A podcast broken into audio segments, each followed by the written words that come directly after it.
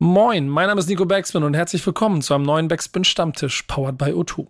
Heute haben wir zwei Legenden im Haus. Mikes Fontanier und Pascal Courouche haben per Video und Foto Hip-Hop in Deutschland dokumentiert wie kaum jemand anders. Und deshalb wollen wir mit ihnen darüber sprechen, worauf es eigentlich ankommt. Und was ist eigentlich diese Hip-Hop-Ästhetik, die ihre Arbeit und vielleicht auch den Blick auf Hip-Hop so besonders macht. Das alles in dieser neuen Folge vom Backspin Stammtisch, powered by O2. Viel Spaß. Stammtischmodus, jetzt wird laut diskutiert. Auf dem Stammtisch, Stammtisch, wer dabei bleibt, amtlich. Stammtisch Phase. Denn heute brechen sie noch Stammtisch verholen. Ich heule mich an meinem Stammtisch aus. Janek, langes Wochenende und wir haben uns jetzt gefühlt, glaube ich, fast, also durch die Vorproduktion, zehn Tage nicht gesehen. Lebst du noch? Wie geht's dir? Äh, moin Nico, ja. Ich lebe noch. Langes Wochenende. Ich war Freitag auf einer Hochzeit, also dementsprechend intensives Wochenende. Ich weiß war nicht, schön, war schön ohne mich. Ja, wollte ich gerade sagen, war schön ohne, ohne mein Generve. Ja, natürlich, aber es ist auch immer wieder schön, wenn du, wenn du nach Hause kommst, wenn du oh, ins Büro danke. kommst. Oh, nach Hause kommen. Und Stammtisch ist ja ein bisschen wie nach Hause kommen, denn dieses Format liegt uns ja wirklich auch äh, im Haus sehr am Herzen, weil wir hier jedes Mal äh, versuchen, so das Spektrum in, in dieser wunderbaren Hip-Hop-Kultur so breit und so viel gefächert wie möglich zu machen. Und heute, und das ist ja, ich weiß ja immer nicht, wer kommt. Das muss ich mal ehrlich sagen. Ich, ich, ich weiß das ja nicht. Ich weiß das manchmal so kurz vorher eigentlich. Ähm, was auch ganz bewusst ich so halte, weil es mich halt dann noch mehr freut. Und heute hast du Legenden ins Haus geschleppt. da, da werde ich ja wirklich, äh, da freue ich mich ja richtig drüber. Weil äh, so viel Spoiler ich mal vorweg, die beiden sind, äh, A, habe ich viel von denen gelernt und B, sind die der Grund, warum ich seitdem in meiner Instagram-Bio auch so Fotograf zum Beispiel als Wort da stehen habe, weil ich mir denke, ja, okay, so wie die werden will ich auch mal. Ja, schön. Du sagst Legenden und beide verziehen direkt das Gesicht. Das ist, das ist sehr schön hier. Ähm, nee, ich freue mich tatsächlich aber auch sehr auf die Runde. Äh, zum einen haben wir, es sind schon wieder so zwei Gäste, da braucht man gar nicht so viel, so viel äh, Vorstellungsworte äh, verlieren. Gefühlt bei beiden stand halb Deutschrap vor der Kamera und nicht nur halb Deutschrap, auch international. Ähm, wir haben zum einen Pascal Krusch am Start. Schön, dass du hier bist. Moin. Hallo.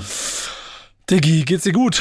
Äh, mir geht's super. Ich kann du mich äh, nicht beschweren. Stressige Zeiten, aber alles gut. Ja, wollte ich gerade sagen. Ne? Ja. Da müssen wir nachher nochmal drüber reden. Du hast ja ein bisschen was auf jeden Fall da an Themen gerade, aber kommen wir sicherlich nachher noch zu. Yes. Und direkt äh, aus der rheinland-pfälzischen Toskana zugeschaltet. Mikes Fontanier, schön, dass du hier bist. Moin. Gute Jungs, ich freue mich auch. Ja, der hat ein bisschen Internetprobleme, merke ich. Ne? Mal gucken, ah. wie das mit ihm funktioniert. Ja. In der Toskana scheint das Internet nicht so gut zu sein. Ne? Wie, wie ist sonst das Wetter da? Ey, Wetter ist Bombe. Internet ist halt ein bisschen langsam, aber das, äh, da hilft einem die Toskana drüber hinweg. Ja, das, das, ist okay, das ist okay. Ähm, was aber ich ja hier eingangs gesagt habe, und das kann ich vielleicht mal kurz ein kleines bisschen ausführen. Ich durfte mit beiden und habe mit beiden schon äh, A, unheimlich viele Anknüpfungspunkte in meiner eigenen Karriere gehabt und wir haben auch schon mal mit zusammengearbeitet. Es gibt ein wunderbares Format, das ich ans Herz legen möchte. Das ist eine Folge äh, im Backspin, in den Tiefen des Backspin YouTube-Kanals, wo ich mit Mikes Fontanier ein Video gedreht habe an einem Tag. Da bin ich runtergefahren nach Mannheim. Dann haben wir, äh, mit wem haben wir nochmal gedreht? Mit, mit, wie hieß er? Ich weiß gar nicht mehr, wessen Videos habe. Ich weiß, ich weiß es gerade wirklich selber nicht mehr. Ähm, aber auf jeden Fall haben wir am einen. Kredibil. ja, ach nee, das war nicht kredibil. Ich weiß es nicht mehr. Auf jeden Fall an einem Tag gedreht und fertig geschnitten und dort habe ich dann gelernt, wie das mit den Spuren so schnell funktioniert, dass man das an einem Tag fertig machen kann. Kann ich euch empfehlen. Und mit Pascal habe ich ähm, bei dem ganzen Wahnsinn, den du ja machst, und wir laufen uns ja auch schon seit 100 Jahren eigentlich immer über den Weg, aber vor allem eine äh, wunderbare Erfahrung gehabt, als wir zusammen auf einer Festivaltour unterwegs waren mit einer Crew, die Ach, krass. Ähm, mit Chefboss unterwegs ja. gewesen sind. Und ich muss sagen, da habe ich gelernt, was ist, also was Tempo und Qualität, wie du das in eine Matrix schieben kannst, denn das war ziemlich beeindruckt da. Krass, da, stimmt. Ich, ich, weiß noch, wie wir immer um 23 Uhr oder so im, im, im Tourbus saßen und du halt den ganzen Tag gefilmt hast und dann rumgequatscht hast und am Ende des Tages stand um 23.45 Uhr ein fertiges Video und ich hatte keine Ahnung, wie du das nebenbei gemacht hast, weil ich gar nicht wusste, ob du überhaupt am Laptop bist. Und ehrlicherweise haben wir hier zwei Protagonisten, die auf jeden Fall ähm, eine Menge dazu sagen können. Ich, ich, ich weiß gar nicht, wo wir anfangen sollen. Ähm, ich stell's mal offen in die Runde. Ist Ästhetik auch der Grund, der euch quasi, also die, auch die Hip-Hop-Ästhetik, der Grund, der euch dazu bewogen hat, Kameras in die Hand zu nehmen, wofür auch immer? Nee, bei mir nicht. Bei mir ist eher so das äh, Dokumentieren, ne? Aber ich glaube, äh, das, das, das, Dokumentarische ist auch schon ein bisschen äh, Teil der Hip-Hop-Ästhetik, ne? Dass da halt auch einfach immer äh, jemand dabei ist, der das, was die anderen Kohlenjungs machen, auch einfach festhält für die Nachwelt. Und das war irgendwie mein Hauptaspekt, ne? das, was mir am meisten daran gefallen hat, dass ich so der, der Festhalter bin. Ja, bei mir war es auch so, vom Look her war es eher so, dass ich ähm, so Bilder aus der Grime-Szene gesehen habe, die das so dokumentiert haben und so Schwarz-Weiß-Bilder und dann war es auch so, okay, diese, diese Ästhetik hat mich so krass abgeholt, dass ich auch so das alles aus meiner Sicht erzählen wollte und aber auch so diesen, diesen dokumentarischen Style da, da drinne hatte. Und ich glaube aber auch, genau wie die Mickes gerade meinte, dieser dokumentarische Style macht eigentlich einfach auch sehr viel in dieser Hip-Hop-Welt aus, weil es einfach auch immer sehr viel um äh, ums Authentische geht. Wobei ich muss, ich finde mittlerweile in der heutigen Zeit ist da so, es gibt entweder diesen krass authentischen Style, was ich auch viel mache mit äh, mit so High-8-Kamera noch und auf VHS irgendwie und sonst irgendwas und richtig nah dran. Und dann gibt's aber diese, dafür, wo, wofür ja auch ähm, damals äh, die Fame-Fabrik mit Mickes so sehr bekannt war. Das waren ja so mit damals so, ihr habt ja schon gut auf die Kacke gehauen damals. Zu der damaligen Zeit war es schon so, wenn so Fame-Fabrik vor so einem Video stand, war schon so, okay, krass, das ist so Next Level Shit, so schon so in die amerikanische Richtung, wo alles so krass so Actionfilmmäßig und sonst irgendwas war. Und ich finde, ja. es gab immer entweder diese eine Richtung, dieses krass Hollywood-Ding-mäßige, und es gab dann immer dieses, äh, dieses, dieses krass authentische und äh, straßenmäßige. Ja. Ja, ja, absolut, absolut. Aber irgendwie halt auch, weil das, das dann wiederum so Musikvideo-Ästhetik ist. Ne? Auch die Musikvideo-Ästhetik kann so einen dokumentarischen Charakter haben. Und ja, das voll. ist auch geil und, und, und kommt auch zu den zu der richtigen Mucke kommt es auch am besten. Aber es gibt halt auch einfach irgendwie ähm, Mucke im Rap, die halt irgendwie so eine sehr überzeichnete Ästhetik braucht, weil sie selber halt auch so überzeichnet ist, weißt du? Ja, komplett. Ist, ist, ist auch eigentlicherweise ja total komplex, Pascal, weil du das schon ganz gut beschrieben hast, weil die, die, die Spannweite ja auch ziemlich groß ist. Ehrlicherweise auch von damals bis heute. Die Möglichkeiten sind immer größer geworden und trotzdem auf der Produktion, auf der ich jetzt gerade unterwegs gewesen war, die, wo wir auch versucht haben, das schon auf einem recht hohen Level zu machen, wurde unheimlich viel mit VHS gearbeitet, um so eine nahe Ästhetik irgendwie herzubekommen. Ähm, wie habt ihr dann aber selber euren eigenen Stil dabei gefunden? So, könnt ihr das beschreiben? Ich, ich stelle mal offen in die Mitte. Ich hoffe, einer von euch beiden steigt Boah. auf die Frage ein. Ich glaube, das, das, das äh, kommt einfach mit der Zeit. Also bei mir war es so, ich habe einfach das gemacht, worauf ich Bock habe. Und ähm, das hat Anklang gefunden. Und äh, ähm, irgendwie dadurch hat sich dann so ein eigener Stil entwickelt, den man vielleicht auch selber gar nicht so gesehen hat am Anfang, wo dann alle aber sofort wussten, ah, guck mal jetzt so in der Fotografie, ah, krass, das Bild sieht man voll, dass das von dir ist. Und da war ich immer so, hä, warum sieht man, dass das von mir ist? Und dann hat man so unterbewusst irgendwie so einen Stil entwickelt, ohne dass man, also bei mir war es nie gewollt, dass ich irgendeinen bestimmten, bestimmten Stil entwickle. Aber ähm, ja, es kommt, glaube ich, automatisch einfach, ja. Ja, war bei mir ähnlich. War bei mir ähnlich. Ich habe auch äh, nie das Gefühl gehabt, ich habe einen Stil, aber alle anderen haben das auch immer so gesehen. Und dann habe ich sogar versucht, mit Gewalt dagegen zu arbeiten, irgendwie, ne, extra was anders zu machen. Aber am Ende des Tages hat trotzdem irgendwie jeder gesehen, dass es ein Mickes Fontanet-Streifen war, wenn es einer war. Und irgendwie ist das ja auch gut so. Ich glaube aber, dass das eher so aus allem, was man selber so sieht und aufsaugt und äh, halt auch irgendwie fühlt, ne, wenn man da eine Kamera in der Hand hat und da auf Record drückt oder irgendwie auf den Auslöser drückt. Das alles ähm, bündelt dann irgendwie in deinem eigenen Stil so. Nico. Ja, ähm, es gibt ja auch einen Nico Beckspin-Streifen, ne? Habe ich ja vorhin schon erwähnt. Hm. Ja, absolut. Ähm, äh, aber diese Nähe, die finde ich halt das Besondere daran, Pascal. Und man kann ja, man als, als, als inoffizielles, wievieltes Mitglied der 117 Straßenbahn hast du in den letzten Jahren ja sehr, sehr viel Nähe in der Roughness dokumentiert. Wer deinen Weg aber kennt und vor allen Dingen auch durch Bücher blättert, die du in deinem Leben herausgebracht hast, das machst du ja schon seit Anbeginn. So. Ja, ja, voll, voll. Ähm, diese, diese Nähe suchen, ne, die, die, das wollen ja vielleicht aber ein paar mehr. Wie schafft man es denn, dahin zu kommen, um überhaupt diese Nähe zu, so bekommen, um so zu dokumentieren? Oh, ich glaube, das ist ganz viel Vertrauen. Das ist ganz viel auf die persönliche Art kommt das an. Das ist ganz viel Vertrauen. Das ist ganz viel, äh, wie man selber wahrscheinlich auch drauf ist, was man für ein Typ ist. Äh, bei 187 ist es halt so, da äh, wir sind halt beste Freunde so gefühlt in dem Kreis und darum ist es ist diese Nähe natürlich da. Damals, als ich in New York war, war es auch so, weil ich habe halt ich habe halt in dieser Kultur gelebt. Ich bin jetzt nicht nach irgendwie Manhattan geflogen und habe Urlaub gemacht äh, in Manhattan und bin dann in die in, in die Bronx oder nach Harlem gefahren und habe dann irgendwie einen Tag lang da irgendwelche Leute fotografiert, sondern ich habe wirklich äh, in, in der Bronx gelebt. Die meisten meiner Freunde kommen aus Harlem und man, ich war da halt Teil von und dadurch entstand halt auch immer diese Nähe, glaube ich, bei mir. Und ähm, das haben Leute auch immer irgendwie, ich habe irgendwie das, viele sagen mir, man vertraut mir immer relativ schnell und ich habe so eine angenehme Art, also keine Ahnung, ich habe es noch nie missbraucht, von daher ist es auch ganz, ist es halt immer noch so und ähm, ähm, ja, ich glaube, dadurch entsteht diese Nähe, dieses, äh, dieses sehr viel auch mit der Kultur natürlich befassen und wissen, was passiert und wissen, was man zeigt und, und ähm, ja, ich glaube, dadurch entsteht das Ganze. Mickes, Mickes, warum haben Leute zu dir Vertrauen ge ge gefasst und dich die Sachen machen lassen, damit Mickes Fontanier Streifen draus wird? Kannst du das rückblickend ja, so beschreiben? Digga, weil es Motherfucking Mickes ist, Alter. Ja. Der Typ ist Legende. Ja, genau. Aber ich ja, wollte ich, mal von ihm denk, mal gucken, was er dazu sagt. Ich denke einfach, dass das äh, schon auch so eine, ähm, so eine Superkraft ist, ne? die sowohl Pascal als auch ich irgendwie mit uns schleppen. Einfach so eine Art von äh, Super-Empathie, dass man irgendwie auch dann direkt so äh, auf einer Welle mit den Leuten sein kann, weil man sie halt versteht. Ob das irgendwie außerhalb von äh, äh, Hip-Hop auch so ist. Ey, ich habe die letzten Jahre, wo ich viel äh, Pop und Schlager gemacht habe, gemerkt, ja, ist schon auch mit Leuten, mit die jetzt nicht so mit mir im Hochhaus aufgewachsen sind, ne, und die irgendwie äh, halt so die typischen Hip-Hop äh, sind, äh, mit denen habe ich das auch. Und das ist Pascal mit Sicherheit auch aufgefallen. Wir haben schon mal gemeinsam mit Messi gedreht, da war es ähnlich. Da waren wir auch mit dem einfach cool, weil der sich gedacht hat, ey, das sind hier nicht die, äh, die Schlipsträger, die jetzt den, den, den Stock im Arsch haben, sondern die sind halt irgendwie cool, mit denen kann man rumhängen.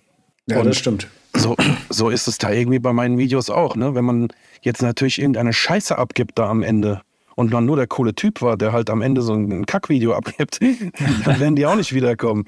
Aber äh, wenn das halt beides irgendwie miteinander Hand in Hand geht, dann ist das, glaube ich, schon auch geil für die Leute, jemanden so in der Crew zu haben, der einfach dokumentiert auch, ne? Der einfach mit dabei ist.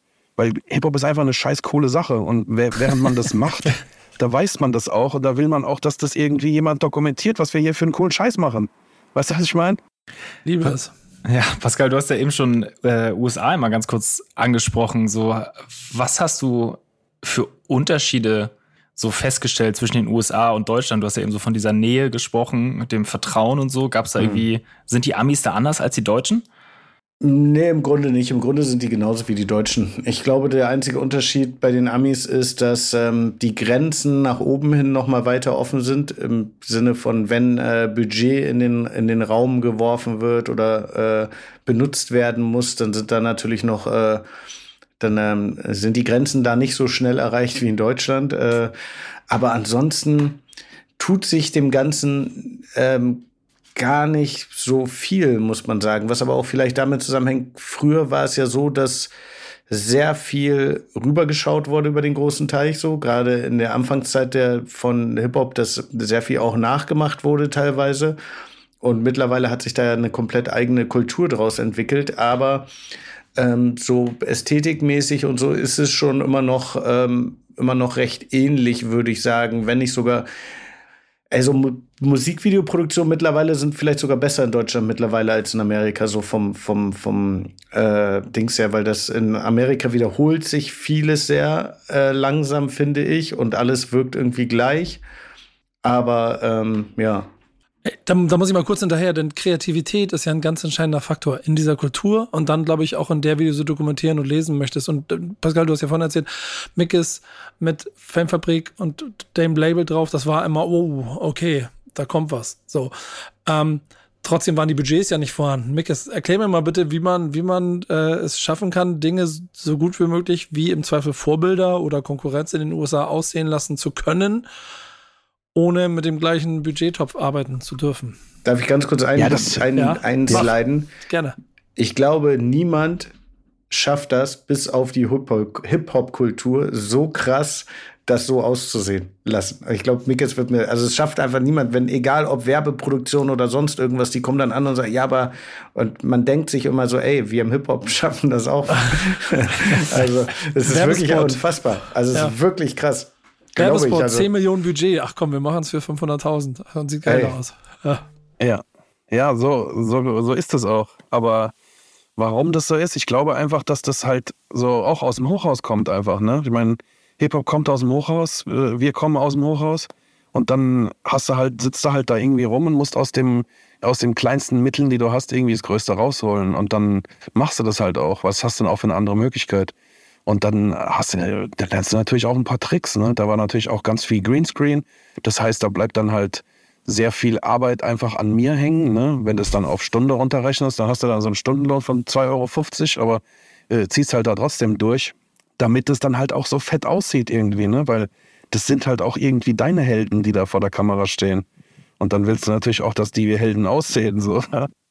Gibt, gibt es eine Deutschrap-Ästhetik, die sich irgendwann emanzipiert hat von dem, was man vielleicht sonst vorher aus Vorbildern versucht hat, äh, sich zusammenzubauen? Ich denke nicht, ne? Ich denke, das ist, äh, das ist immer in Bewegung, ne? Weil Hip-Hop halt auch immer in Bewegung ist.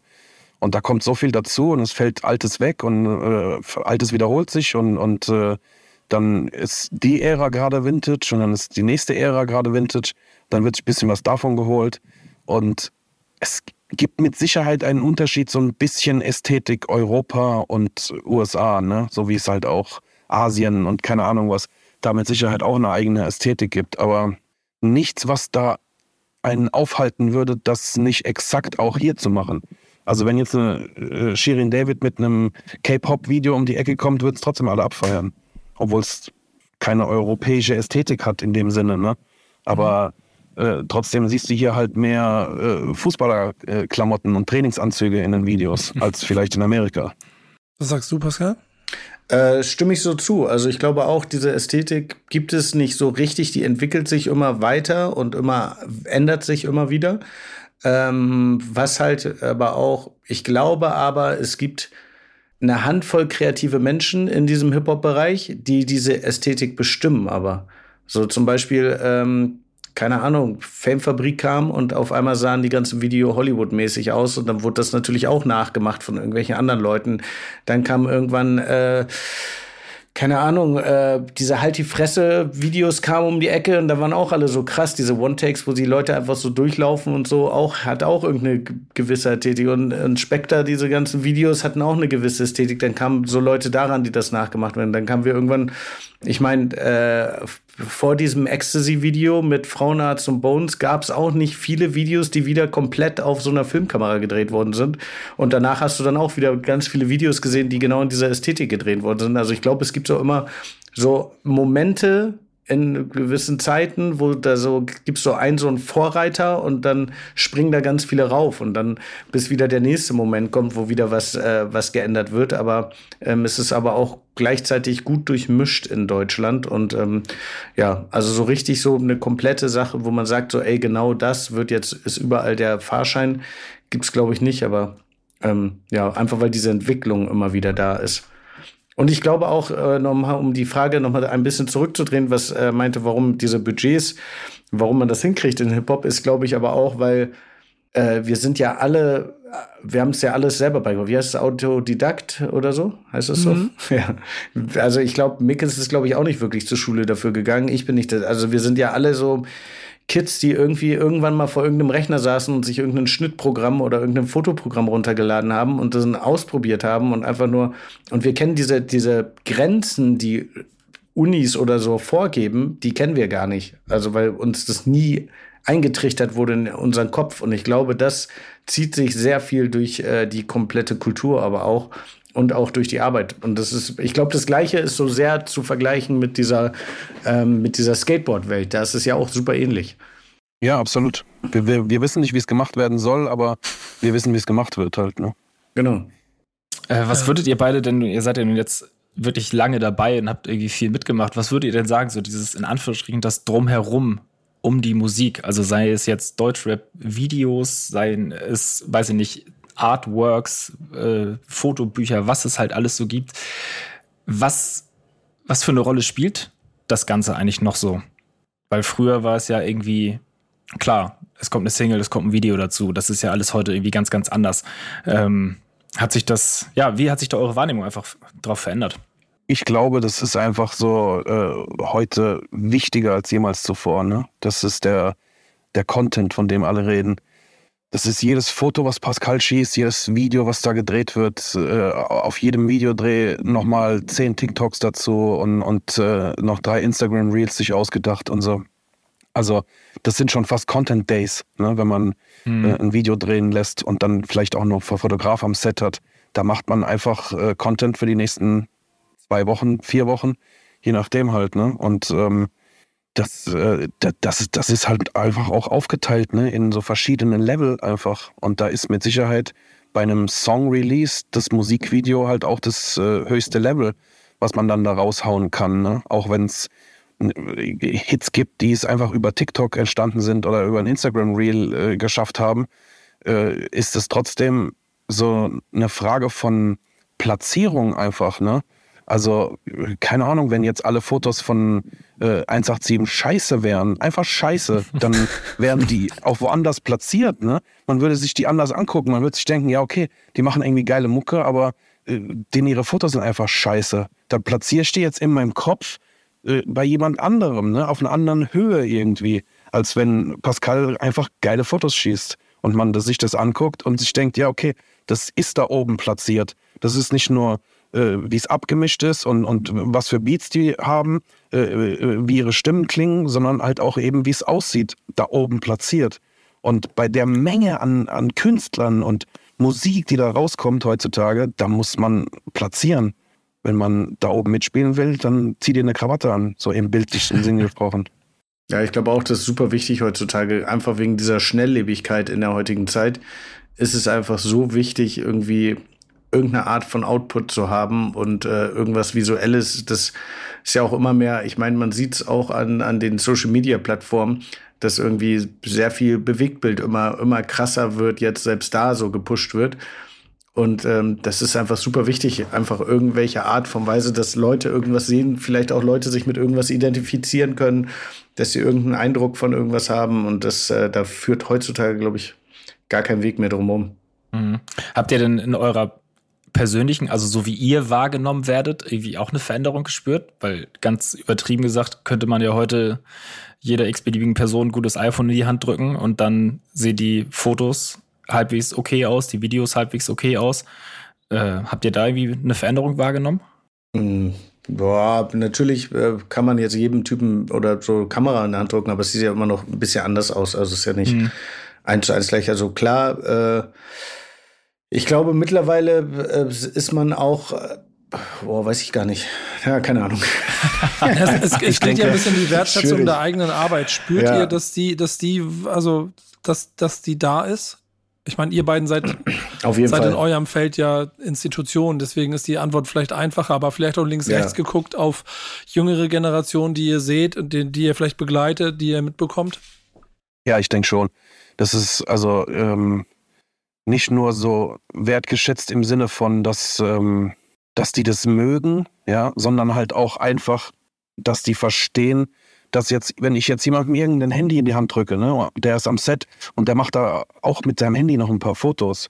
Und vielleicht ist da sogar noch eine KI dahinter, die die Fotos dann gut macht, auch wenn der Typ der letzte Idiot ist, ne? Und das schön framed und da einen Filter drüber legt oder sowas und dann sind das echt äh, brauchbare Fotos, dann ist das irgendwie so wie das äh, wie das Vorschnibbeln beim Kochen. So, da muss immer noch am Ende irgendwie ein Koch da sein, der das würzt und äh, äh, der das äh, lecker macht, ne? Aber der will natürlich nicht unbedingt die ganze Arbeit machen und auch das, die ganzen Paprikas und Zwiebeln schneiden. Dass dann da Leute am Set sind, denen du auch diese Aufgaben an die Hand geben kannst, auch heutzutage mit einem Handy. Und das kann wirklich der letzte Depp sein. Und es kommt trotzdem äh, gut geschnippelte Zwiebeln bei raus, dann ist doch Bombe. Trotzdem wissen die Leute irgendwie, ach, das ist der, der Fettsack ist der Koch, der macht's am Ende lecker. Und das, das ist die Wertschätzung, die ich mir wünsche, was? Und die kriege ich auch. Das ist schon in Ordnung so. Ja, das finde ich, ich sehr, sehr schöne Vergleiche an der Stelle. Ähm, wir, wir sind eingestiegen so ein kleines bisschen damit, dass es dokumentarisch ist, was ihr da macht und daraus die Ästhetik quasi äh, in die Welt hinaus transportiert. Ähm, das habt ihr in Video, Fotoform viel gemacht. Pascal, du hast ja auch äh, schon das eine oder andere Buch rausgehauen und dein Thema, das du mitbringst, hat, äh, oh Wunder, auch so ein bisschen mit dem Bereich zu tun. Überraschung. Bring's mal, bring's mal rein, damit wir mal drüber reden können. Ja, äh, Buch produzieren im Hip-Hop. Wie sinnvoll, wie sinnvoll haltet ihr das Ganze? Die, die Frage könnte ich dir zurückstellen, direkt in Form von, äh, fühlt sich das für dich im Moment, also du hast ja ein neues Buch, kommt, Genau. es kommt, kommt, Es kommt, noch. Es ist äh, gerade äh, vorbestellen kann man es, aber es in der Produktion aktuell ist es jeden Moment fertig. Und, und wenn ich dir dabei so folge in Social Media, dann merke ich schon so ein bisschen Pain in the Ass, einfach auch in dem Wahnsinn des Projektes, sowas machen zu wollen. Ähm, würdest, aber trotzdem würdest du diese Frage wahrscheinlich immer mit einem klaren Ja beantworten, oder? Ja, aber ich sehe es für mich auch so als Herzensprojekt. Ich mag es irgendwie Fotos, ist ja ein Fotobuch und äh, ich mag es, äh, Fotos mal gedruckt zu sehen, ich mag sie gerahmt zu sehen, ich mag sie als Buchform zu haben. Und ich habe ja, ich äh, arbeite ja so viel, äh, es ist ja alles Social Media nur, fast nur noch, was man so macht. Und da ist es schön einfach äh, wie so ein Handwerker seine Arbeit einfach mal in der Hand zu halten. Und darum mache ich es eigentlich, um für dieses Gefühl, also ich mache es mehr für mich und ähm, ähm, hoffe natürlich auch, dass ich irgendwelchen Menschen damit inspirieren kann und dem was weitergeben kann. Aber ähm, genau, aber ich, ich frage mich, also wirklich, wie lange, weil es findet ja auch immer wieder ein Generationswechsel statt und die Leute werden älter und die Jüngeren interessiert es vielleicht auch gar nicht mehr so Bücher und ähm, ja, dann ist die Frage, wann da das Ende ist, vielleicht auch oder nicht. Also ähm, ja, ich würde es immer weitermachen, einfach, einfach auch für mich, trotz des Hassels und so, weil es so riesen Kopfschmerzen sind alles, aber, aber ja. Die Frage gebe ich Das mal ist, offen bei euch im Raum, weil ich sitze hier vor einer Wand mit tausend Büchern und da lege ich auch jede Woche immer wieder Neues rein, weil ich auch einfach die Wertstation und Respekt so sehr vor dem habe, was da produziert wird. Aber Mickes, Ja, das ist genau, was du sagst, Wertschätzung. Ne? Das ist, ähm, wie viele Leute sind dann noch da draußen, die deine Kunst dann so sehr wertschätzen, dass sie sie so haptisch haben wollen. Und ich glaube einfach, dass das nie so aussterben wird, dass es sich nicht mehr lohnt. Ne? Also zumindest, wenn man es mit Liebe noch ein bisschen aufwiegen kann. Weil ähm, ist ja auch so ein bisschen wie die Vinyl. Ne? Die Vinyl verkauft sich ja auch besser als jemals zuvor.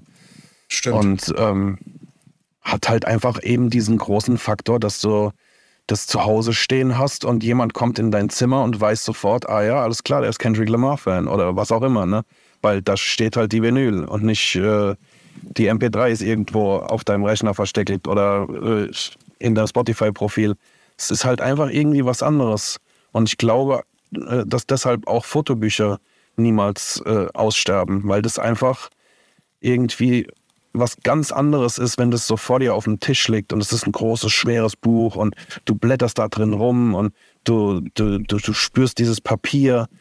Also ich selbst, ich habe auch einen riesigen Ordner von Screenshots, ne? Einfach Screenshots aus meinen Videos. Meistens nicht größer als 2000 Pixel, so. Also nichts, was man drucken kann. Aber äh, jetzt mit den, mit den KIs, die mir das schön aufblasen und so, ist meine Hoffnung, irgendwann mal ein schönes Fotobuch aus Screenshots machen zu können, auch wieder auferlebt. Ne? Und äh, Geil. da ist mein Feuer wieder entfacht. Da muss ich mir ein paar Tipps abholen mal von Pascal. Easy, jederzeit. Ja, also ich würde da total mitgehen. Ich glaube auch diese Fotobuchgeschichte, das wird der Vinyl-Vergleich war schon passend. Das wird nicht nicht sterben. So, also ich gehöre auch total zu den Leuten, die sich solche Bücher einfach übel gerne angucken, weil ich auch einfach, was Fotos angeht, relativ talentfrei bin. Also wenn ich Fotos schieße, dann sieht man, dass ich die geschossen habe, aber im negativen Sinne, weil dann irgendwie die Perspektive und alles ein bisschen schief und krumm ist. So deswegen dann so ein richtig geiles Fotobuch in der Hand halten, da durchgucken. Ähm, das hat einfach eine ganz, ganz andere Qualität als jetzt weiß ich nicht die äh, Galerie auf dem iPhone, die voll ist mit irgendwelchen Konzertbildern, die man sich dann doch nie wieder anguckt. Ähm, da nimmt man dann halt einfach ein Buch. So, und Nico, du hast dein Regal hier eben angesprochen, so, da ist von A bis Z irgendwie alles drin. Das macht einfach richtig Spaß, da reinzugucken. Auf jeden Fall. Ich, ich frage mich, ob wir dann vielleicht auch dann trotzdem da auch eine sterbende Generation sind. Auf der anderen Seite hängt es ja auch sehr mit der Verbindung der Menschen, die das potenziell erwerben wollen und sollen, mit dem Macher zusammen. Und Pascal, das ist dann der letzte Ball, den ich zurückspielen kann in dem Thema. Merkst du dann aufgrund der Fans, Follower deiner Arbeit, ähm, dass dort weiterhin diese Wertschätzung vorhanden ist, dass sie Bock drauf haben, dass sie warten. Ihr habt lange genug gewartet, dass ein neues Fotobuch erscheint. Ja, voll. Also ich merke schon, die Leute, die haben Bock drauf und sind da hinterher und ähm, äh, ich bin da in einer sehr, sehr glücklichen Position, würde ich mal behaupten. Und ähm, ja, also es ist schon Selbstläufer, es ist jetzt nicht. Man muss schon immer noch sehr viel tun dafür. Aber mhm. gerade in der heutigen Zeit, wo man das so krass merkt, mit kein Mensch hat mehr irgendwie Kohle und weiß nicht mehr, was morgen passiert, so gefühlt. Aber ähm, doch, ich, ich bin da schon in einer sehr glücklichen Position und, ähm, und kriege da auch immer gutes Feedback von den Leuten zu und Leute freuen sich drüber und so. Was ja. hast du denn jetzt eigentlich gemacht? Das ist auch wieder ein dokumentarisches Buch über, über die Zeit, ne? Ist ein dokumentarisches Buch, knüpft genau da an, wo das äh, letzte Buch aufgehört hat. Das letzte Buch hat mit äh, 2017 hat aufgehört mit dem Covershooting von Wolke 7 und genau da fangen wir an. Und dann zieht sich das so über ähm, boah, viele, viele Etappen auf jeden Fall. Über, keine Ahnung, David Beckham, warst du dabei, Mikis? Ja, ne? David Beckham Nee? Ah, okay. Dann David Beckham war da, äh, ist mit drin, Tiger ist mit drin, DJ Khaled, ganz viel 187 Tour-Sachen, äh, Palmos Plastik 2, der komplette Entstehungsprozess, ähm, ganz viele Festivals mit anderen Künstlern, ähm, ja, so äh, sehr viel auf jeden Fall. Im Grunde ist es ja nur das, was ich gemacht habe über die Jahre und das zeigt es und das, ähm, ja, ist aber auch noch nicht die ganze Geschichte. Also ich könnte theoretisch, also rein theoretisch wäre dieses Buch wären drei Bücher gewesen. Also es gibt noch zwei weitere, die danach kommen, bis man so fast auf den Nullpunkt ist. Ähm, das ist auf jeden Fall ähm, viel Futter, was da noch kommen kann. Die Leute können sich darauf freuen. Wann kommt's jetzt? Nur mal ganz kurz, um dann die Werbetrommel mal kurz zu Ende zu rühren hier. Ähm, eigentlich jetzt, also eigentlich jetzt den nächsten, ich muss gucken, ich, es gab so Papierlieferschwierigkeiten wegen der aktuellen wirtschaftlichen Situation und da warte ich gerade, aber die sind auf jeden Fall, ich war heute gerade bei, es gibt auch wieder so eine Box, da war ich heute gerade bei den äh, T-Shirt, ähm, Drucker, den Siebdrucker und habe mir das alles angeguckt und die ersten Samples rausgeholt, beziehungsweise die ersten fertigen Shirts rausgeholt. Und ich warte jetzt eigentlich nur noch auf die Druckerei, dass das Buch komplett ready wird. Und das sollte ich aber jetzt in den in den nächsten Tagen sollte es soweit sein. Und dann weiß ich genau, dann würde ich direkt ein Release-Datum, aber es gibt so kein komplettes Release-Date, weil ich so die letzten paar Male da so ein bisschen in so Fettnäpfchen getreten bin, wo ich dann sagte, okay, es soll dann und dann kommen und dann, ja, hm, das, wir müssen noch mal darauf warten und darauf und dann hat sich alles verspätet und jetzt bin ich so, okay, komm, wir halten das so ein bisschen offen und ja, es kommt, wie es kommt. Und genau das macht es halt auch zu einem menschlichen Produkt von, von Bias, von Hip-Hop-Kultur für Hip-Hop-Kultur. Ja. Etwas, Mickes, was bei deinem Thema, das du mitgebracht hast, ja eventuell irgendwann verloren gehen könnte. Hau das Thema rein. Allerdings, ich würde mit euch gern über äh, KIs sprechen. Natürlich ist das äh, wahrscheinlich so viel überall gerade, dass man gar keinen Bock hat mehr darüber zu sprechen.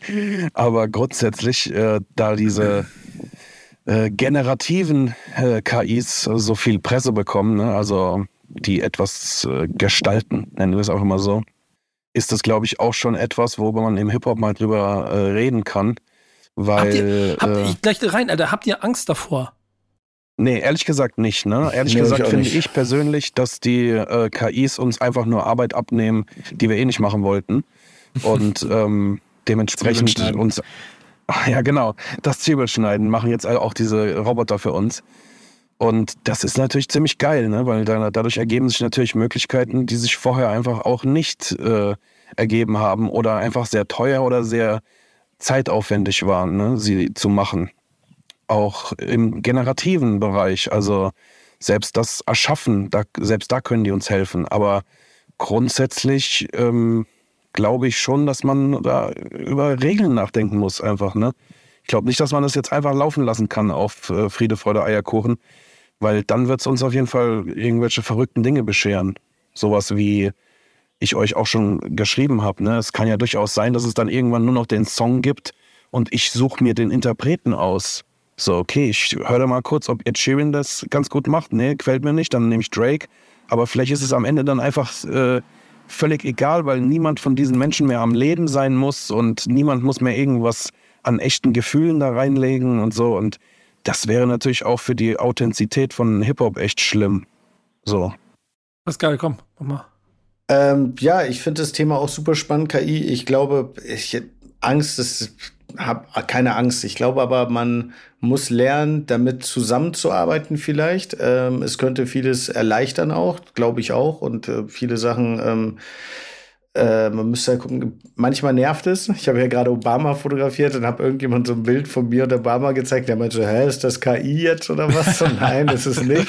Und äh, bei irgendwas war noch, war, war so auch so, ah ja, hast du mit KI gemacht? Also nein, das ist echt. Das ist so ein bisschen, in dem Sinne nervt so ein bisschen. Ja, kann ich verstehen. Ähm, aber ähm, ich finde es auch äh, super spannendes Thema gerade und ähm, genau, man muss halt gucken. Also ich glaube, am Endeffekt ganz ersetzen wird es halt nicht, weil dieses, dieses Gefühl muss halt da sein und dieses Gefühl kann halt mit der KI nicht gebaut werden. Äh, ähm, Casey Neistat, kennt ihr? So ein, ja. so ein ja. äh, YouTube-Vlogger äh, aus New York. Und der hat tatsächlich mal einfach so, so, weil er relativ bekannt ist, hat er komplett mit KI einen Vlog sich skripten lassen und hat den eins zu eins genauso gedreht und alles.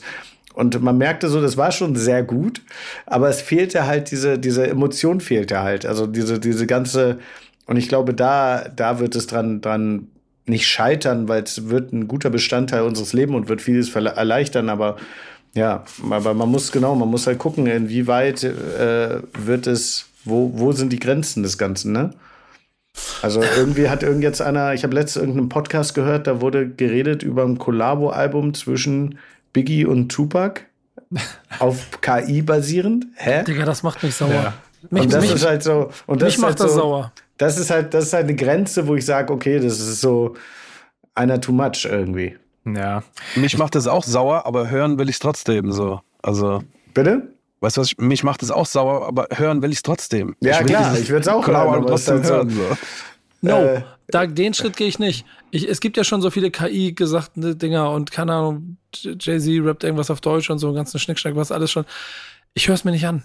Ich höre es mir nicht an. Ich möchte an der Stelle mir, ich weiß auch, das wird nicht veränderbar sein, das wird da sein und man wird irgendwie, wie sagt Pascal so vor richtig, wie man da irgendwie einen, einen Weg finden, um damit umzugehen oder auch damit zusammenzuarbeiten. Aber diese Spielereien gerade, die zerstören mir noch ein bisschen mein Gefühl von, nee, das ist, ich will jetzt kein Biggie Tupac Album. ja, Song aber guck mal, mein Sohn, der elf Jahre alt ist, dem ist das scheißegal. Dem ist das sowas von scheißegal wahrscheinlich irgendwann. Also, das ist halt so, ja. Aber der wird auch Fan von dem ersten komplett KI-generierten äh, 1 und 0 Rapper, den es gar nicht mehr physisch gibt. Wahrscheinlich. Also, ja, Mann. Aber ich auch. Wenn der krass ist, ist der krass, Mann. Nein. nee, aber da, aber fehlt, die, da, da fehlt die Seele. Guck mal, es ist so, um den Vergleich von dem Kochen nochmal zurückzuholen. Mick ist der Koch. Aus diesen, aus diesem geschnippelten Zeug, ne? Da kannst du, das kannst du ja durchaus auch als Salat verkaufen. Und es gibt durchaus auch Leute, die würden das dann einfach so fressen. Und das ist dann auch okay, ne? Weil wer will jetzt irgendwie ein bekannter Koch sein, weil er richtig krasse Salate macht? Dementsprechend ist es schon okay, wenn das die KIs übernehmen. Dann machen die den Salat und irgendwelche Leute, denen das reicht, die, die ballern sich das rein aber es wird immer Leute geben, die die Vinyl und das Buch und auch den echten Song von dem echten Rapper haben wollen. Was, was ist das jetzt auf der Speisekarte, das, das Vinyl? Das Steak. Das Filet Mignon, oder? Das Filet Mignon. Ja, nee, muss nicht mal Fleisch sein. Es kann ja auch was leckeres Vegetarisches sein. Ja. Die, die Creme, den Dip. So. Hm. Aber die Gefahr ist schon da, dass das schon, und das muss man ja ehrlicherweise sagen, und deswegen ist das Thema von dir ja schon auch ganz spannend. Es kann in einer nächsten Generation schon auch eure äh, Arbeit ein bisschen obsolet, auch irgendwie irgendwie äh, machen, nicht nicht mehr nicht mehr so greifbar, weil vielleicht diese paar Prozent mehr, diese Prise obendrauf, dann vielleicht auch gar nicht vermisst wird, weil man sie nicht kennt, weil sie einfach, es, es reicht, dass mir da, da die KI äh, eine absurde Welt zusammenmalt. Und, und die zweite Ebene, ja. das, ja, oder mach mal. Ja, mag sein, aber äh, ich glaube, dass derjenige, der dann am Ende entscheiden muss, ob die KI das richtig gemacht hat oder was von der KI gemacht wurde, dann an, äh, an den Kunden, an die Öffentlichkeit, an was auch immer rausgeschickt wird. Das ist ja immer noch eine Aufgabe, die sie nicht noch einer KI überlassen. Weißt du, was ich meine? Ja. Keine Ahnung, wer weiß. Äh, vielleicht macht es dann auch noch eine Entscheider-KI oder sowas. Aber das ist auch in Ordnung. Das ist, ich, ich bin mir ziemlich sicher, dass da sehr viele äh, kreative Aufgaben für Menschen übrig bleiben, weil sie einfach merken werden mit der Zeit, wie wenig Seele und wie wenig Liebe in dem, was die KI generiert, steckt. Ne? Und das werden die, glaube ich, immer zurückholen wollen. Und ich meine, am Ende, wenn nur noch die Roboter für uns arbeiten und wir äh, kein Geld mehr verdienen müssen, weil wir unser Grundgehalt oder was weiß ich was kriegen, dann ähm, machen wir doch sowieso alle was Kreatives. Also ist doch geil. Dann überlassen wir den Robotern alles andere und, und die, die kreativen Sachen machen wir. Ich glaube tatsächlich, dass es, äh, also jetzt gerade ist natürlich so dieser Umschwung, dass alles super interessant und spannend finden und oder auch Angst davor haben oder sonst irgendwas. Und man sich voll, ich glaube aber, es wird einfach, irgendwann wird sich's einpendeln und das Gleichgewicht wird gefunden werden. Also es wird so sein, ja. dass ja. wir einfach damit zusammenarbeiten. Und dann geht es auch nicht darum, dass du ersetzt wirst, sondern es geht darum, wie du es in deine Arbeit integrierst, wie gut kannst du damit zusammenarbeiten. Und es muss gar nicht bei jedem Projekt irgendwie sein, aber es kann einfach sein, dass bei vielen Sachen das ist so, ey, guck mal, das können wir mit KI machen und das ist geil und dann dies und das und weil es gibt ja auch geile Sachen damit. Und genau, ich glaube ja, einfach, das wird dieses Zusammenspiel wird einfach super wichtig. Ja, ich glaube, dass was in Zukunft vielleicht noch mit am wichtigsten wird an dieser ganzen Geschichte, ist halt zu erkennen, was KI ist oder was nicht. Oh, du hast es ja eben ja. schon, oh. schon angesprochen, Pascal. Also du ja. Foto mit äh, Obama und dann äh, ne, irgendwie Fake und alles Mögliche. So, jetzt reden wir hier irgendwie vom Hip-Hop-Kontext, wo das alles mehr oder weniger nicht falsch verstehen, aber egal ist so, aber ja. du kannst ja auch, weiß ich nicht, was für Leute Obama neben Putin stellen oder ja, denkt dir genau. was aus. So, und äh, dann erkennt jemand nicht, dass es halt irgendwie kein echtes Bild ist. Ähm, ich glaube, da, das wird halt entscheidend, da in Zukunft irgendwie ein bisschen Fokus drauf zu legen, dass denn dein Sohn zum Beispiel auseinanderhalten kann. Ist das jetzt hier echt? Ist das nicht echt? Das stimmt. Ja. Oh, das wird richtig Absolut. unangenehm. Das, diese ganzen Bilder mit dem Papst, der in verschiedenen ja. äh, Stilen rumgelaufen das, das, das war zu weit weg von mir. Das hat mich einfach alles immer nur ein kleines bisschen amüsiert. Fand ich lustig, die Gefahr und die Angst dahin, dass einfach alles gefaked ist im Internet. Das, also da, da steuern wir auch unaufhaltbar hin. Das wiederum äh, ist aber das Schöne an dieser Kultur, in der wir uns bewegen, ehrlicherweise in vielen anderen Kulturen auch, aber wir sind nun mal alle Teil der Hip-Hop-Kultur, dass wir da drin so viele Güter, so, viel, so viele Dinge haben, die du entweder druckst, Bücher, schöne Grüße, kauf das Pascal Kerouche Buch, verdammt nochmal. Jetzt vorbestellen auf meiner Seite. ja, genau, das soll ausverkauft sein. Ähm, das, das hat der Bruder einfach verdient. Und die Sachen, die wir in der Vergangenheit immer alle gefeiert und geliebt haben. Und deshalb haben wir die Kategorie Classic der Woche. Und ihr beide müsst einen mitbringen. Und ähm, jetzt erklär mal, Pascal, warum, äh, warum dein Classic der Woche vielleicht kein Biggie Double-Feature-Album 2023 machen sollte. Ey, mein Classic-Album der Woche ist auf jeden Fall Tupac mit All Eyes on Me. Ich habe ein bisschen überlegt und habe, äh, weil ich gerade schon bei Yannick da oben in der Kamera gesehen habe, äh, Enter the 36 Chambers im Hintergrund an der Wand hängen. Das ist so mein allererstes Hip-Hop-Album gewesen. Aber äh, boah, diese ganze Zeit, diese ganze West Coast Zeit war schon sehr, sehr prägend und das ist ein Album, das kann ich immer wieder anhören und da sind so viele, so viele Klassiker drauf und so viele äh, äh, Künstler drauf und ähm, ja, man, das ist einfach so dieses, dieses Feeling. Ich glaube, war es das erste Doppelalbum im Hip Hop? Ich weiß es nicht. Es war ja, ich glaub, ja. ja, doch, es war das erste Doppelalbum im Hip Hop und es ist einfach ein geiles Album von vorne bis hinten, vom ersten Song bis zum letzten Song auf der zweiten CD. Habe ich, hab ich, hab ich hier schon mal eines einer mal erwähnt. Ich habe mal auf so einer längeren Autofahrt mit, mit Vollsperrung Autobahn und über die Dörfer tingeln auf einmal den Tick gehabt, ich wollte jetzt Tupac hören. Und habe mir genau das Album angemacht und habe einfach sehr, sehr, sehr viel Freude daran gehabt. Inklusive einer großen Irritation darüber, dass jeder Song 4 Minuten 30 lang war. Ja. Das, das war ich nicht mehr gewohnt.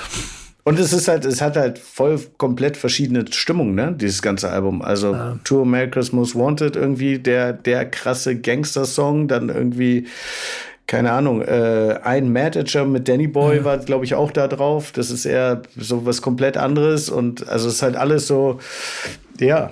Und vielleicht halt der größte Hip-Hop-Song aller Zeiten, ne? Von der Hook her. Ja, ist es so? California Love. Ach krass, ja. Ah, ist es der, der größte, ja? Doch, ja, also jetzt, ja, ich, stimmt. Also ich, ich, ich, ich habe jetzt so ja. das jetzt Statement gedroppt, aber ich glaube, das ist die Nummer, auf die wahrscheinlich, die kann wahrscheinlich ja. jeder. Ja, fast schon, fast schon zu groß, ne? Ja. ja ist bigger than Hip-Hop. Ja. Aber Mickes, wie, wie viel hättest du gegeben für einen äh, Tupac Mickes Fontanier-Streifen? Weil KI kann ja theoretisch dafür sorgen, dass du das vielleicht noch umsetzen kannst. Ja, aber dann Ja, willst du ja mit Tupac am Set sein. Du willst ja nicht KI-Tupac haben, Digga. so, jetzt am Mickes Story. Das auf jeden Fall, ja. Also äh, bring mir den ans Set, Alter, mit, seiner, mit seinem Charisma. Ich glaube, das Charisma fehlt der, der KI, die mir den da dahin projiziert. Ja. Aber ja, wäre schon geil gewesen, ne? Da gibt es noch ein paar andere, für die ich gern gemacht hätte, wo es nicht mehr geht, aber der ist auf jeden Fall auch schon ein krasser Dude. Ey, du hast das aber für ein paar geile gemacht, ne? Und ich glaube, da, ist auch irgendwie dein Classic der Woche hat ja da auch quasi seine Wurzeln. Ja, auf jeden Fall. Mein Klassik der Woche ist äh, das One-Album von Savage und Azad. Es ist einfach, es hat mir irgendeine äh, Spotify-KI, da sind wir wieder, von, von ein paar Monaten äh, einfach reingespült. Ne? Und dann äh, bin ich wieder drauf hängen geblieben und habe einfach das ganze Album rauf und runter gehört. Und es ist einfach so gut gealtert. Es ist einfach, äh, es, es könnte auch von letztem Jahr sein. So. Es hat immer irgendwie diese verrückten Adlibs, dieses äh, äh, crazy Rumgeschrei. Äh, äh, Savage hat so einen verrückten Flow von vorne bis hinten. Also nur wegen Savage seinen Flow kannst du dir das Album schon geben. Dann noch Azad mit seiner brachialen Stimme. Alter, das ist, das ist einfach ein übertriebenes Album. Das lässt mich wieder so wie 15, 16 fühlen. Ne? Und da, da, da mache ich die Musik viel zu laut an und mache alle vier Fenster runter. Ich will, dass jeder Wichser auf der Straße hört, dass ich diese Musik jetzt höre. Jeder soll das hören. Ja, geil, fühle ich. Das ist auch so ein Album, das ist genau die Zeit, das katapultiert mich auch so in die Jugend zurück, irgendwie, wo das so irgendwie MTV-mäßig die Videos hoch und runter liefen. Ich Ja, Mann. so viel Mucke irgendwie das erste Mal so richtig bewusst mitbekommen habe, äh, also so richtig bewusst gehört habe, mir Videos angeguckt habe, so und ja, dann einfach die beiden zusammen. Äh, ich vorher auch nicht mitbekommen, dass es so Collabo-Alben in dem Sinne schon mal schon mal gab. Irgendwie das erste Mal für mich sowas gehört. Also äh, ja, sehr sehr starkes Album, kann ich sehr sehr sehr sehr gut nachfühlen auf jeden Fall. Ich überlege gerade, was mein Lieblingssong wäre. Ich habe das mir bei Spotify gerade wieder aufgemacht. So, ich, ich, ich schwanke zwischen Cook My Man und Monster Shit. Was würdet ihr nehmen? Mal, Monster. Shit Ja, war also die Single, ne? Monster Shit war schon brutal. War All schon for brutal. One, All for One ist auch. Äh, die, die, die Savage-Chöre. All Auch stark. Aber da verstecken sich auch zwischendurch ein paar, die nicht als Singles rausgekommen sind. Hier dieser, äh, dieser Jungle-Song und diese crazy, diese crazy Adlibs da drauf. Also ihr müsst euch einfach nur die Adlibs davon reinziehen, was da für Tiergeräusche kommen. Da ist, da ist Feierabend, sage ich euch. Ah, geil. Das kam halt genau in der Zeit raus, als ich in New York war. Darum, ich habe das komplett ignoriert. Ich kannte diese Singles, ich fand es auch geil. Äh, ich hatte auch beide auf dem Schirm natürlich und fand es auch nice, aber das ist bei mir leider nie so hängen geblieben. Du so, Schade, ah, Mann. Vielleicht musst du nachholen. Ah, Ähm, ich bin, bin gespannt, ob das hier bei euch hängen geblieben ist, was wir denn jetzt ausgewählt haben. Ähm, denn wir haben auch einen Klassik der Woche und der feiert Geburtstag. Genau, der feiert Geburtstag. Am 10.06. wird das Ding, äh, jetzt muss ich rechnen, 15 Jahre alt. 2008 ähm, rausgekommen von Lil Wayne, The Carter 3. Das Heftiges ist das, Album. Auf jeden Fall. Das äh, sehr heftig habe ich auch. Ich erzähle erstmal was zum Album. Ja, das, ist das, sechste, das sechste Studioalbum von Lil Wayne, wie gesagt, 2008 über Cash Money Records rausgekommen, hat sich unfassbar gut verkauft, äh, 2,8 Millionen Mal, das meistverkaufte Album des, des Jahres in den USA, ist direkt einen Monat nach Veröffentlichung doppelt Platin gegangen. ganz kurz, Äh, ja. 2008. Wir reden Ja. von Zeiten mit, wo Download und so war, glaube ich, in der Zeit an seiner Höhephase. Die Ja. Musik war eigentlich so gut wie nicht tot, aber Am es war Arsch. so am Arsch. Keiner hat mehr Geld ausgegeben für nichts, weil alles war so, fuck, wir verdienen einfach kein Geld mehr. Und der Typ kam einfach damit um die Ecke. Also, Ja, genau. und das ist nochmal, dieses Doppelplatin ist nochmal noch mal eine komplett andere Nummer als so jetzt natürlich. Ist nochmal Ja. Völlig krasser. Total, total. Äh, ja, am Ende sind bis, bis heute über, Ja, Real Talk. Über drei, drei Millionen Exemplare verkauft von dem Ding. Ähm, hat 2009 den Grammy für Best Rap Album bekommen. Ja, was soll man noch dazu sagen? Classic, Classic, Classic. Ich Und sag dazu, wirklich, sorry, dass ich wieder unterbreche. Alles gut. Lil Wayne ist einer der krassesten Künstler, die es gibt. Wenn nicht sogar einer the best rapper alive tatsächlich. Muss ich wirklich sagen. Uh, Jetzt, jetzt bringen hundertprozentig. Argus, warum? Warum? Digga, der Typ ist, seitdem er zwölf ist, ist er unter Vertrag bei Cash Money, glaube ich. Mit 16 hat er seine erste Platin-Albe. Jetzt ist er über 50. Es gibt niemanden, nicht mal ein Jay-Z ist so lange im Game wie fucking Lil Wayne. Ist einfach so. Und Jay-Z, klar, vielleicht ist Jay-Z ein bisschen länger im Game, aber Jay-Z hat nicht diesen Output mehr. Was macht denn Jay-Z noch? Klar, der ist jetzt bekannt für sein Business-Ding und so, aber musikalisch, komm, so die letzten auch, was war das letzte Jay-Z-Album? Komm, komm Jigger. Ja, Schrott, sorry. An alle Jay-Z-Fans. Ey, kann ich nicht. Ja, sorry, aber ist Denk einfach dran, so. wir Das war posten so, jetzt Zitate. das war dieses Roman Ding. Rap. Digga, das war, nein, aber das war dieses Dings, das war diese Grown Man Rap, Alter. Der hat zehn Marken hintereinander genannt bei diesem einen Song oder so, bei dieser einen Single und hat in irgendeinem Louvre irgendwie gerappt. Äh, Digga. Es, und Lil Wayne ist immer noch Hip-Hop und immer noch auf dem Boden und immer noch, was heißt auf dem Boden? Der war, Digga, der ist seit 16, ist er ein Superstar. Wie alt ist Lil Wayne? Ja, das versuche ich gerade rauszufinden. Pass mal auf. 82er Jahrgang.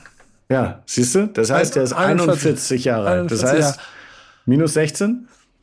Und der, der, boah, der ist auf, der ist auf jeden Fall, ähm, und das muss man ja auch mal sagen, und das ist auch ein ganz entscheidender Faktor, heute, auch heute immer noch wieder überall. Immer da, noch? Immer wieder da. Erstmal Feature, ich glaube, Release ist gar nicht mehr so viel gerade. Doch, der hat ein Album rausgebracht gerade, mit einer Single Ja? mit DMX zusammen. Ja, Mann. Ach ja, krass, siehst du. Ja, Krass, ja. siehst du? Immer noch. In Deutschland kriegen wir es gar nicht so mit, aber in Amerika immer noch. Der hat auch gerade irgendwie wieder ein neues Video mit irgendjemandem rausgeballert, auch heftig. Kader heftiger 4 ist im Part. Anmarsch, ne? Also da ist was geplant. Ja. Zu Kader 3 ist aber auch der Effekt von A, A, das, was du beschrieben hast mit der, mit der, mit der Situation, in der man sich im Markt befunden hat. Und B, mein ganz persönlicher Peak bei ihm, weil ich äh, vorher Ja. und hinterher so immer so ein Gefühl dafür hatte, ja, krass und präsent und mal Songs und so. Aber dieses Album im Gänze war auch einfach ein Masterpiece. Da ist irgendwas, da war irgendwas in der Luft im Studio, dass das so in seiner Perfektion zusammengefasst wurde, weil das hat, glaube ich, ich meine, zeigen die Zahlen, das hat ja wirklich jeden umgehauen. Und A Milli ist bis heute ein Song, der ist jetzt auch 15 Jahre alt, den kann ich jetzt anmachen und ich fühle ihn. Aber, und das ist das Schöne an diesem Album auch, wir reden hier über Jay-Z und Lil Wayne. Und wenn wir aus den Epochen oder aus den Regionen kommen, die beiden mit äh, Mr. Carter zusammen einen Song auf diesem Album, ähm, den ich auch sehr, sehr liebe. Also, Und äh, äh, ganz kurz, guck mal, diese ganzen neuen Rapper, ja, wie sehen Ja. die aus? Ich weiß genau, wo ich hinaus will. Digga, die haben alle Dreadlocks, die haben alle Face-Tattoos, das sind alles Lil Waynes Kinder. Und er hat sogar drüber gerappt bei diesem Song mit DJ Khaled zusammen, wo er dieses, äh, wie heißt das, wo Jay-Z auch drauf ist, wo God did, wo Jay-Z so seinen Part gemacht hat mit seinem 5-Minuten-Verse. Aber, ey, krasser Part, aber in der Kürze und Würze kommt Lil Wayne um die Ecke und Digga, Aber sagst du jetzt, der ist, aber sagst du jetzt, der ist Top 1 oder sagst du, der ist krasser als Jigger? Ich sag, er ist krasser als Jigger und ich sag nicht, er ist Top 1. Ich sag auf jeden Fall, er gehört in die Diskussion dieser Top, Top Rapper in der jetzigen Zeit. alive. Ja, Alive ja, okay. gehört er auf jeden Fall ganz oben und wird aber leider oft vergessen. Ich glaube, Mhm. Lil Wayne ist so ein.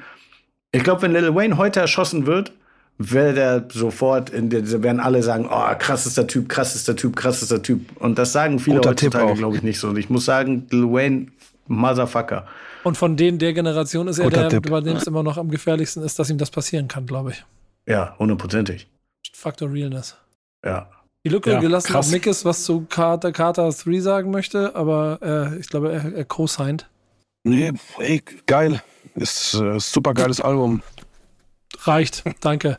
Wir haben zum, wir haben zum Abschluss drei Songs unserer Playlist. Wenn ihr mal anfangt, Mucke zu machen, ne, dann landet ihr auch in dieser Playlist. Da ihr es nicht macht, taucht ihr nicht in Thanks Back, Thank Backspin It's Friday auf. Aber jede Woche neue Songs.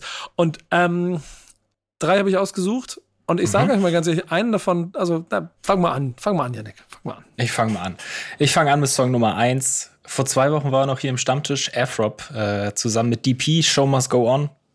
Äh, kommt als Single zum Album König ohne Land, was am 16. Juni rauskommt. Und wir haben ja mit ihm so ein bisschen drüber gesprochen, wie man äh, ja beim Älterwerden musikalisch fresh bleiben kann in der Folge von vor zwei Wochen. Ich finde, das äh, stellt er hier ganz gut unter Beweis. Sehr schöner Song von den beiden, so vom, vom Sound. Ähm, ja, passt wunderbar, wie die beiden da zusammen drauf, drauf Ja, es ist, funktionieren. ist, ist ein bisschen klassisch, also dem, dem, dem Afrop-Sound treu bleibender Afrop-Sound, aber ich mag diese Verbindung aus DP, die gerade in dieser, in dieser ähm, Bubble auf jeden Fall als und auch selber zitiert, die ist die mit den, mit den Rappern Rap, die deine Vater, den dein Vater schon gefeiert hat. Der Song bringt es auf den Punkt. Und deshalb eine schöne, schöne Nummer.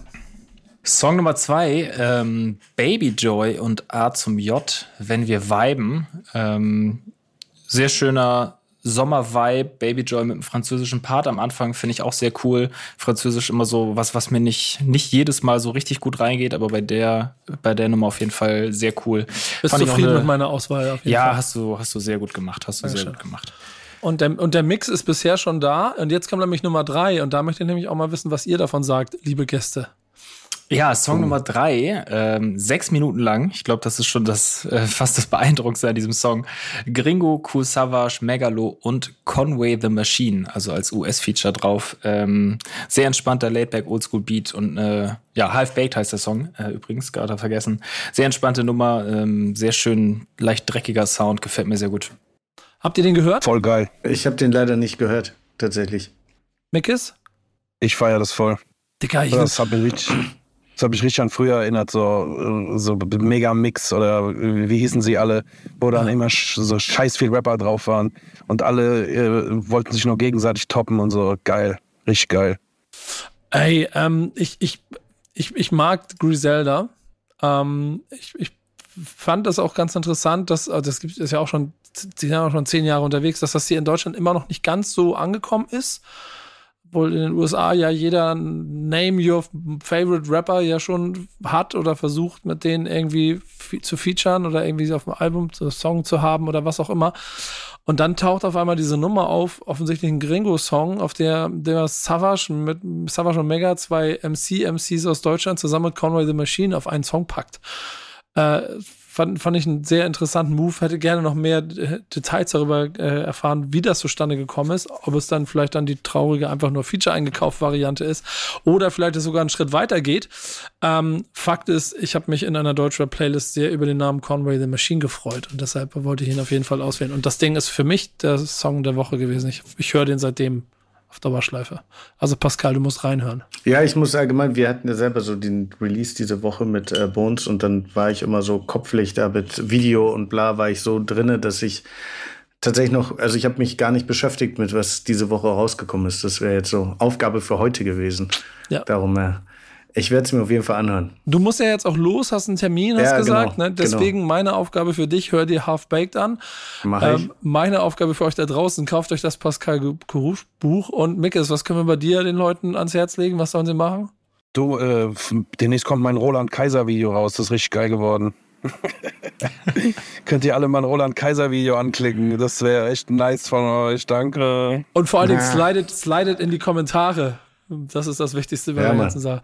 Das wäre total lustig. Ey, Leute, ich habe es am Anfang gesagt und ich beende es auch damit. Zwei Legenden, die heute beim Backspin Stammtisch. Schön, dass ihr da wart. Danke, Pascal Kurusch und danke, Mickes Fontanier. Es war Sehr mir eine gerne. Freude.